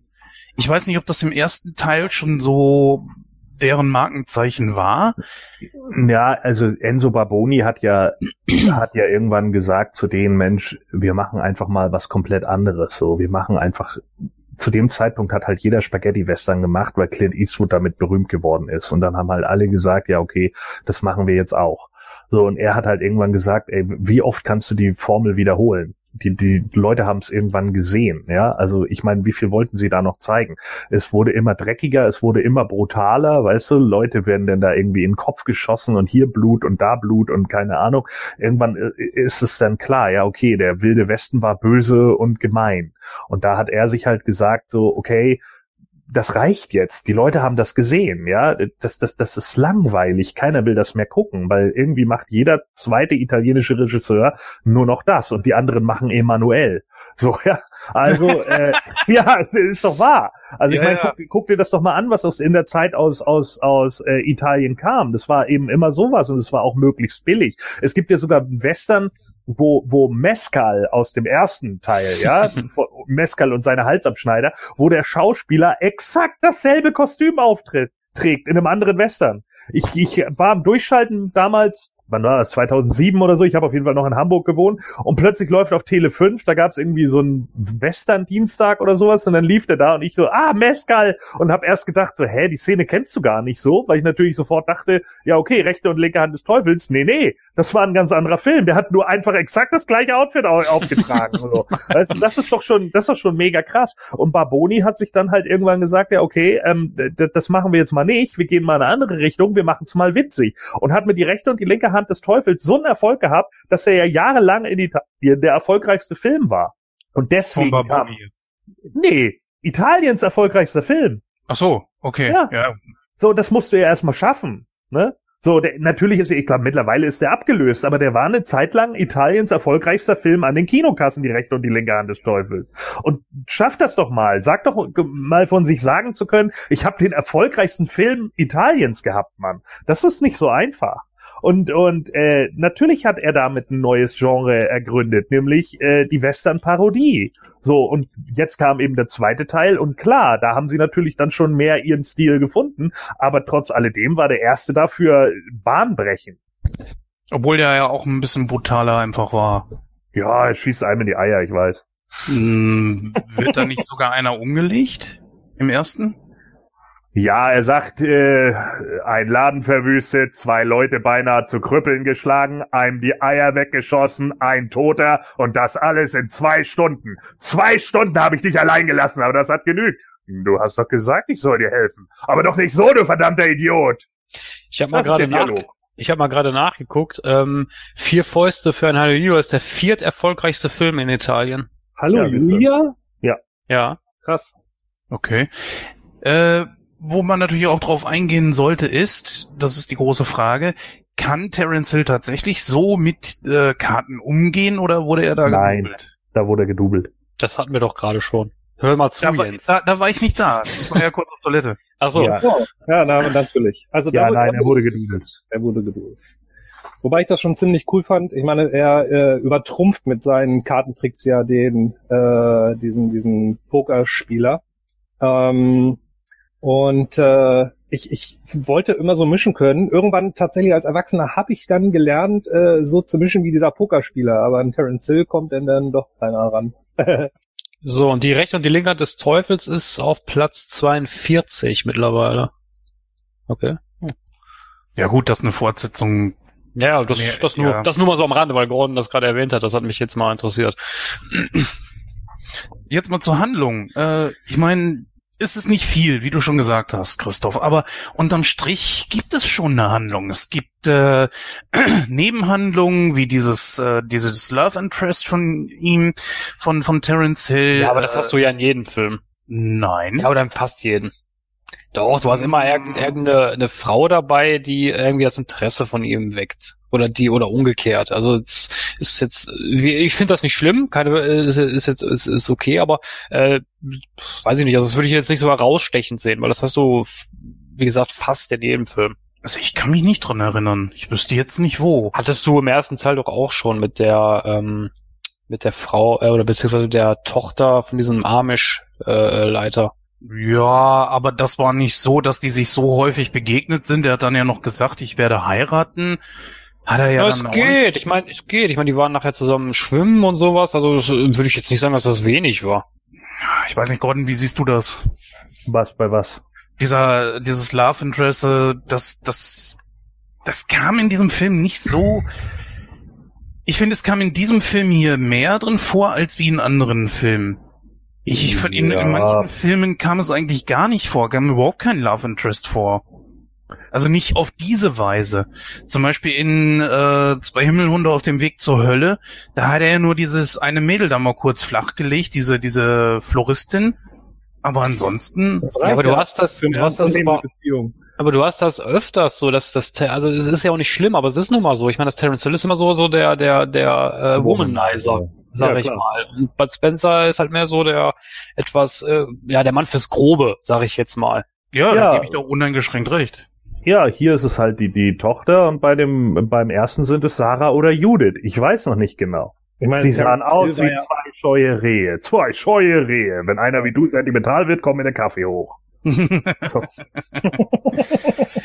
Ja, aber das, ich finde, das, das ist bei diesen Buddy-Filmen nie so wirklich großartig ausgebaut. Hier ist das mal eher so eine Ausnahme. Sie nimmt schon einen größeren Part ein. Jetzt aber auch in einem sehr verträglichen Rahmen. Ja, Weil es kann ja schon mal nervtötend sein. Gerade in solchen Filmen brauchst du das ja eigentlich auch gar nicht. Im Vordergrund steht da ja echt so der harte Kern, der, der, der harte Typ, der letzten Endes die, die Bösen vertrimmt. Aber ich habe auch das Gefühl hier, äh, Gordon, du hast das glaube ich angesprochen, dass in diesem Film hier sehr viel auf, ähm, auf Feuerwaffen verzichtet wurde. Und Ja. wenn, dann auch nur zum Spaß irgendwie eingesetzt. ja, oder in die Luft zu schießen oder sonst um die irgendwie. Fliegen zu vertreiben. Ja, zum Beispiel auch da. Und ich hab, muss gestehen, äh, ich weiß nicht, wer von euch das gesagt hat, äh, ich fand gar nicht, dass Bambi hier so sehr um den Finger zu wickeln war.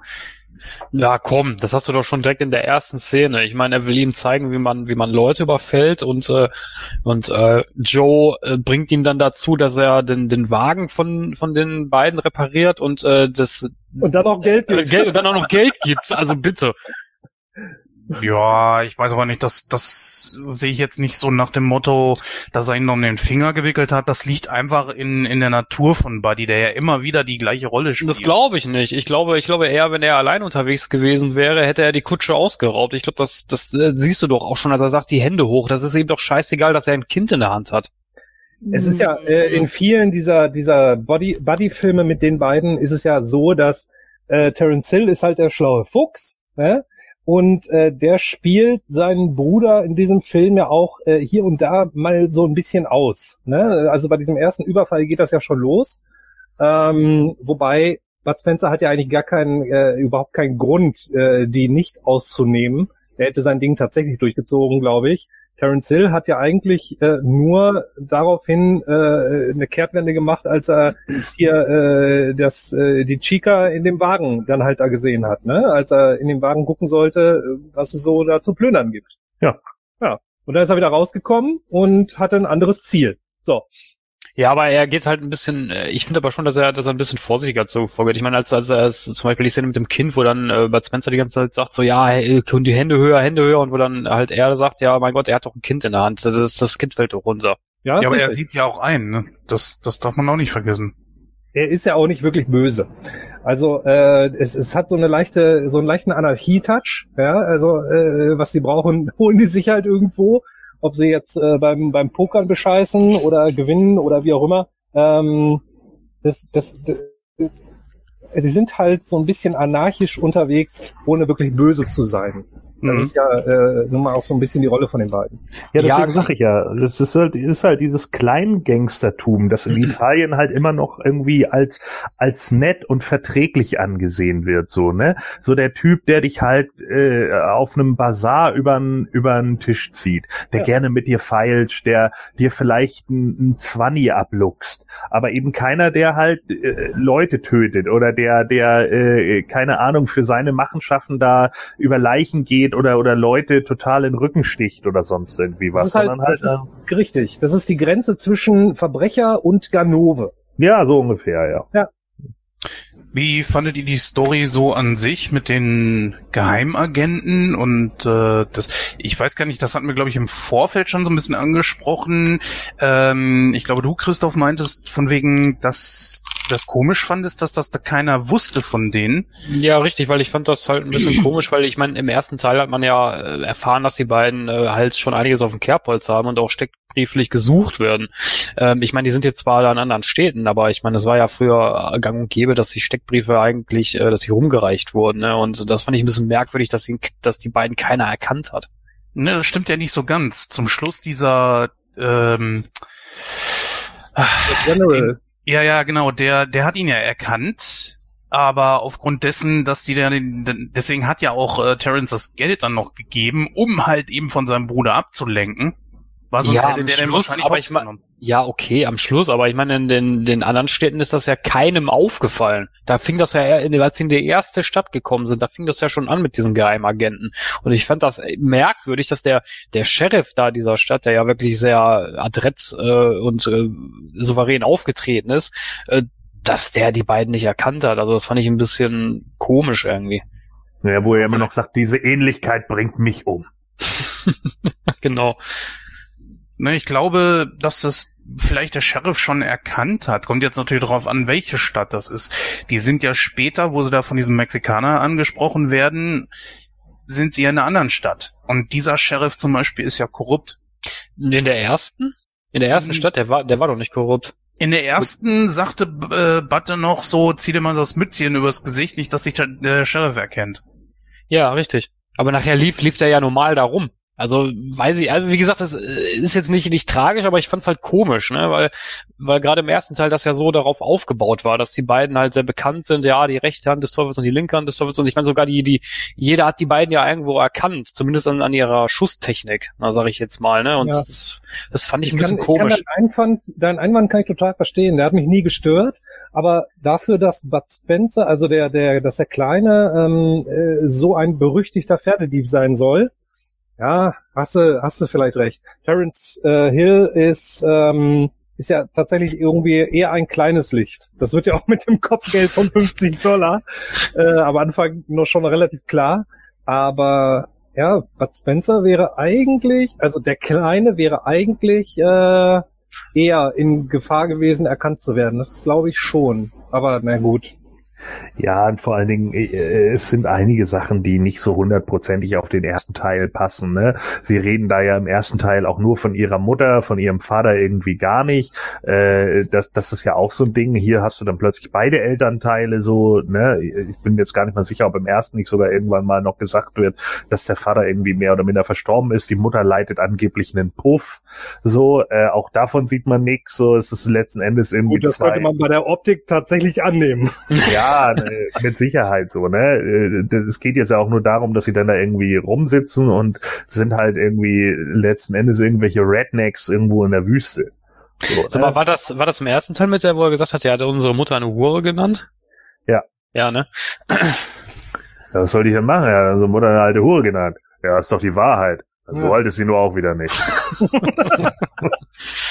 das sind geile Dialoge. Ja, den kann ich ja, den, den ersten kann ich auswendig. Also der, der, der ist einfach nur großartig. Liebe den Film. Ja, ich auch. Gut, kommen wir mal auf die Choreografie zum Schluss bei der großen, beim großen Finale. Und dann kann man auch, glaube ich, so Richtung Ende gehen. Ich fand das großartig. Die hatten ich fand diese Musik dabei irgendwie so, so merkwürdig. Weil das, das war eher so eine gedrückte Stimmung irgendwie. Oder war das bei dir anders, Gordon? Welche? Du meinst jetzt Trinity, den Song oder was? Nee, nee, am Ende. Bei der ganz großen Prügelei, als die beiden noch keine Unterstützung von den äh, Mönchen hatten, da war doch dieses äh, die, dieses dieses Summen oder wie wie man das nennen soll. Ja, das Mönch, Mönch, Mönchsummen, ne? Ja, ja, genau. so, so könnte man es nennen, ja. Ja, ja, genau. Es soll ja, soll ja einfach das darstellen, ne, dass sie eigentlich hier im Namen des Guten, im Namen des Herrn irgendwie äh, dann mitmachen und dann kommt ja zwischenzeitlich immer die die Trompete, ne? So, also das ist ja passt da ja noch mit rein. Vor allen Dingen, sie wollen ja letzten Endes dann auch den Fall aufklären, weil sie ja wissen wollen, wo, wo äh, geht die Kohle hin so. Weil letzten Endes machen sie es ja eigentlich nicht aus dem guten Grund, so von wegen, ja, wir nehmen dem Arschloch die Kohle ab, sondern wir wollen die Kohle für uns. Ja, und deswegen kommt er, kommt er ja auch mit diesen, mit, ich meine, eine der bekanntesten Szenen ist ja nun mal, der Lappen bleibt offen. Ne, will sehen, mit wem ich rede. So, wo er dann ja mit dem, mit dem Mönch dann da redet und sich die Beichte abnehmen lassen will. Und der will ihm die Beichte abnehmen und Bud denkt halt die ganze Zeit, ja, ist einer von den falschen Mönchen und will ihn dann vermöbeln. Bis sie dann irgendwann auffällt, ja, okay, das hier sind echte Mönche, aber wo sind die falschen? Und die kommen dann ja erst. Das ist sowieso so eine Geschichte, die irgendwo nicht wirklich Sinn macht, weil Bud unterrichtet Terrence da drin hier, oder also der Bambi unterrichtet den Kleinen da drin? Nein. Das, Mann. Ich bleib bei Bud und Terrence. So, er sagt ihm, überfall die Postkutsche. Und das macht Terrence dann auch. Allerdings äh, knöpft er nur ihm die Kohle ab, um was dadurch zu erreichen. Warum spricht er nicht einfach mit, mit, mit seinem Bruder? Anstatt diese merkwürdige Nummer da ja, Weil er ihm eine Lektion erteilen will, ihm einfach zu zeigen, so dass er halt einfach nicht das Kommando hat. Darum geht's doch die ganze Zeit, dass sie irgendwie immer nur Nicklichkeiten untereinander haben. Deswegen kommt es doch auch ganz am Schluss so, äh, wo er dann irgendwie sagt, äh, ja, aber mit, und dann sagt er, ja, weil du eben Versager bist und bla. Und dann kommen sie ja wieder am Schluss zur Kutsche. Und er hockt da, ich halt's nicht aus. Ich denke aber, es ist irgendwo ein Logikfehler. Vor allen Dingen auch, äh, dass sie hätten miteinander, nicht nur, dass sie miteinander hätten sprechen können, sondern auch, eigentlich ist doch äh, Terence unterwegs und soll was ganz anderes machen und fährt dann, äh, reitet dann zu dieser, äh, zu dieser Station. Warum hält er sich nicht an den Plan? Also ich habe das immer so aufgefasst, äh, als dass er seinen äh, seinen Bruder zu diesem Kloster locken will. Okay, man hätte das auch über ein Gespräch, aber man, man sieht ja auch, wie gut die miteinander sprechen. Also ähm, Ja. ich, ich glaube tatsächlich, ähm, er hat ja sein Ziel erreicht. Ne? Der, der, der Kleine kommt dann wutschnaubend äh, zu diesem Kloster, äh, weil er sich seinen kleinen Bruder vorknöpfen möchte. Und äh, da hat er dann äh, im Grunde die Situation zu sagen, du pass mal auf, hier geht's gerade um 50.000 Dollar. Ähm, die können wir jetzt im Prinzip hier abgreifen. Äh, ich habe einen besseren Plan. Genau. Aber das einfach nur zu erklären im Gespräch. Ich meine, guck dir an, wie die den, den ganzen Film miteinander umgehen. Also äh, ich weiß nicht, ob äh, der Kleine sich so mal eben easy peasy da, äh, darauf eingelassen hätte. Nein, natürlich nicht. Und genau darum geht's ja. Genau. Es geht ja eben darum, da irgendwie auch zu zeigen, ja, okay, äh, ich habe hier die Hosen an, nee, ich habe die Hosen an. So, und genau das ist es halt, ne? Gut, äh, nur noch mal bezüglich der Choreografie am Schluss. Äh, irgendwie hatte ich so das Gefühl, dass einer äh, ein ganz großer Football-Fan war. So wie die sich da das Geld immer zugeschmissen haben, erinnerte schon sehr an so, ein- so ein Footballspiel. Ja, total. Aber hat das gestört oder, oder war das okay? Es war halt der Sache dienlich, ne? Also es hatte mehr so diesen, diesen humoristischen Aspekt mit bei, ne? Aber das war okay. Ich meine, das Ding ist ganz klar ein Unterhaltungsfilm. Und äh, da, da haben sie einfach das Ding als Unterhaltungselement äh, mit reingenommen, weil man das ganz Genau. toll choreografieren kann. Ne? Wenn sie da dieses Geldbündel, das ist ja dann auch noch so ein, so ein Lederei, äh, durch die Gegend schmeißen und sich unter den Arm klemmen und da durchbrechen und so. Also das ist schon ganz cool. Äh, ich fand das ganz witzig. Ja, ich würde mal sagen, äh, wir sind eigentlich großartig durch. Ich meine, das ist ja auch nicht ein Film, wo man so tief in die Tiefe gehen kann. Deswegen würde ich mal sagen, gehen wir jetzt einmal mal über zu unserem Fazit. Äh, fangen wir einfach mal bei dir an, Simon. Was würdest du dem Film denn prozentual geben? Also es gibt äh, so, so einen Punkt, den ich an dem Film auch noch sehr schätze, der noch nicht so zur Sprache kam, äh, nur so als Stichwort. Das sind tatsächlich die Dialoge und äh, auch ganz ehrlich äh, die Dialogregie. Ähm, wenn ich wenn ich bedenke, wie der Film auch ohne irgendwie ein Wort zu sagen ähm, manchmal äh, äh, unglaublich diese Charaktere, die da mitspielen, äh, ausfeilt, ohne dass da viel gesprochen wird. Also mir jetzt Mhm. nochmal, äh, ich habe den neulich erst noch gesehen. Das ist jetzt ungefähr, weiß ich nicht, also zwei Wochen her. Ne? Da ist mir nochmal aufgefallen, wie viele Szenen der hat, wo die absolut still sind. Also die man vielleicht heute gar nicht mehr unbedingt so machen würde, es sei denn, äh, wenn es ein äh, sehr künstlerischer Film ist. Äh, das finde ich schon ganz stark. Also der, der hat einiges unglaublich gut gemacht, deswegen passt es jetzt doch äh, ins Fazit. Ähm, was er wirklich sogar wesentlich besser gemacht hat als Filme, äh, die äh, dann darauf gefolgt sind. Und ähm, ich liebe den auch einfach. Ich gucke den immer noch und ähm, es ist auch immer so, dass ich Filme gerne gucke, um einfach unterhalten zu werden. Das sage ich immer wieder. Ich, ich gehe auch ins Kino, um mich unterhalten zu lassen und nicht, um da irgendwelche künstlerischen Aspekte äh, äh, von mir da befriedigt zu sehen. Ähm, ich gebe dem Film 85 Prozent. Ich finde den einfach wirklich stark. 85, Mhm. jawohl. Dann machen wir weiter mit Christoph. Was ist dein Fazit? Also ich muss sagen, äh, ich finde den Film gelungen. Also es ist, es ist eine gute Fortsetzung. Also wie man es halt von, ist halt so ein typischer Bud Spencer und Terence Hill Film. Ne? Also man bekommt das, was man erwartet und äh, der Film unterhält, keine Frage. Ich finde allerdings den ersten Teil besser. Also ähm, der der der Mainstream-Meinung, dass das der beste Film von den beiden ist, kann ich mich auch nicht anschließen. Also da finde ich halt äh, zwei wie Pech und Schwefel herausragender. Kann aber auch daran liegen, dass ich den früher als Kind äh, öfters gesehen habe. Das spielt natürlich dann auch ein bisschen Nostalgie mit rein, Mhm. keine Frage. Äh, wie gesagt, ich habe den Film auch als Kind nicht so oft gesehen. Vielleicht dreimal, wenn es hochkommt. Wie gesagt, ich hatte jetzt gar keine Erinnerung mehr daran. Also das Einzige, was mir da Gedächtnis geblieben ist, ist wirklich die, die Klosterszene. Äh, deswegen musste ich mir den halt nochmal ansehen. Was aber jetzt auch nicht schlimm ist, also das soll jetzt nicht mein, mein, mein äh, Gesamturteil schmälern. Also an und für sich ist es halt ein typischer Bud Spencer und Terence Film, den kann man sich angucken, der, da kann man drüber lachen, da kann man in Nostalgie schwelgen. Äh, von daher macht der Film auch alles richtig. Ähm, ich würde den Film, wie gesagt, auch der Tatsache geschuldet, dass ich den ersten Teil ein bisschen besser fand, äh, würde ich dem Film etwa 80 Prozent geben. 80, jawohl. Gordon. Ja, äh, mir geht's ja ähnlich mit dem Simon, also ich kann das schon mal vorwegnehmen. Äh, ich gebe dem auch 85 Prozent. Ähm, ich finde äh, den auch als Fortsetzung immer noch sehr stark.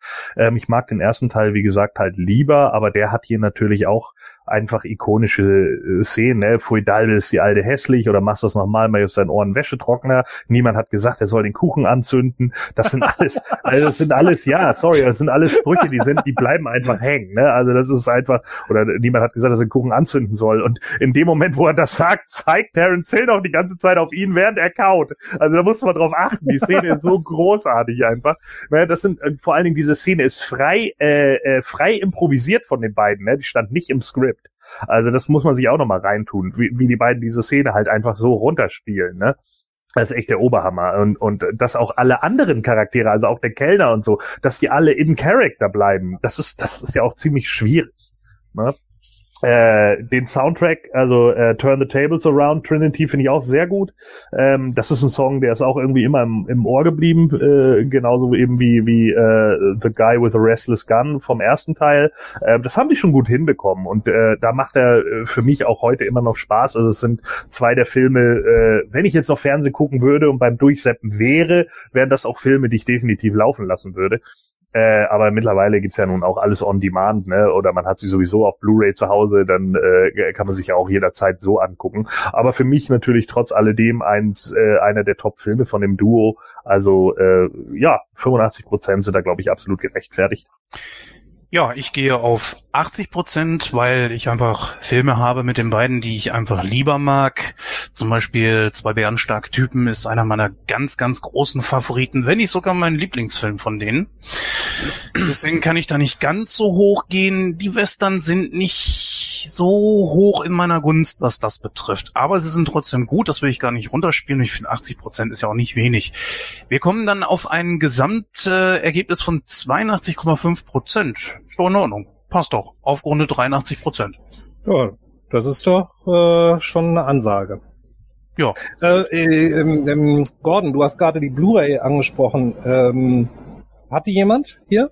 Ja, ich habe die. Äh, weißt du, welche Synchro da drauf ist? Ich habe irgendwann mal gelesen, dass auf der Blu-ray die erste Synchro drauf ist. Nö, das war die zweite Synchro. Also die, die wir alle kennen. Ja. Herrlich. Da muss ich mir mal die Blu-ray holen bei dem Ding äh, lohnt sich das einfach. Ich glaube, es gibt sogar eine Version. Ich weiß jetzt aber nicht, ob es die Blu-ray oder die DVD ist, aber ich glaube, da sind beide Synchros drauf. Ja, die gibt's auch. Ähm, es gibt, glaube ich, auch eine Blu-ray, wo beide drauf sind. Da gibt's ja mittlerweile mehrere Vari Variationen von. Okay. Also ich habe ich hab die von Amazon, die hat, ach, die war nicht teuer, die hat, die hat einen Fünfer gekostet. Äh, da war jetzt aber, glaube ich, nur die Synchro drauf. Okay. Ja, damit sind wir dann auch tatsächlich schon durch. Ist ja auch okay, dass man mal eine etwas kürzere Folge hat. Wir hören uns dann gleich bei der Verabschiedung. So, meine Lieben, damit sind wir auch schon am Ende dieser heutigen Sendung angelangt. Ich hoffe natürlich, es hat euch Spaß gemacht, auch wenn das jetzt so ein Film ist, wo man natürlich nicht so extrem in die Tiefe gehen kann, aber es sind auf jeden Fall kultige Filme und dafür haben wir dann mehr über die Hintergründe gesprochen. Das ist ja auch mal ganz cool.